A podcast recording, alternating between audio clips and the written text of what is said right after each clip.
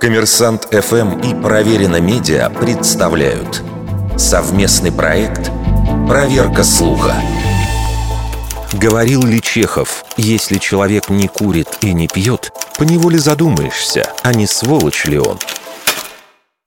Антон Чехов известен своими афоризмами, поэтому допустить, что он мог написать что-то подобное, действительно несложно. Но несмотря на то, что эта фраза очень распространена, в национальном корпусе русского языка ничего подобного найти не удалось. Причем ни по точной цитате, ни по отдельным фразам из нее. Нет такого высказывания и в полном собрании сочинений Антона Чехова. Упоминание непьющих и некурящих сволочей прозвучало в 91 году в исполнении артиста Игоря Волкова в моноспектакле «Веселенькое кладбище» по мотивам произведений Чехова. Вероятно, именно там это выражение появилось впервые – Однако оно не было взято из какого-либо текста классика, а придумано создателями спектакля.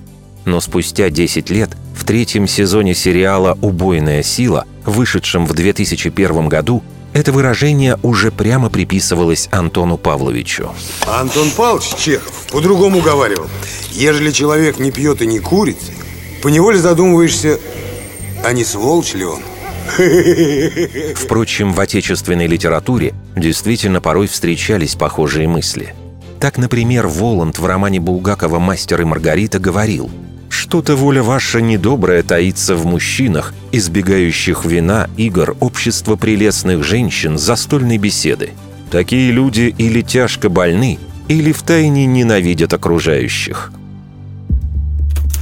Вердикт. Неверная атрибуция цитаты –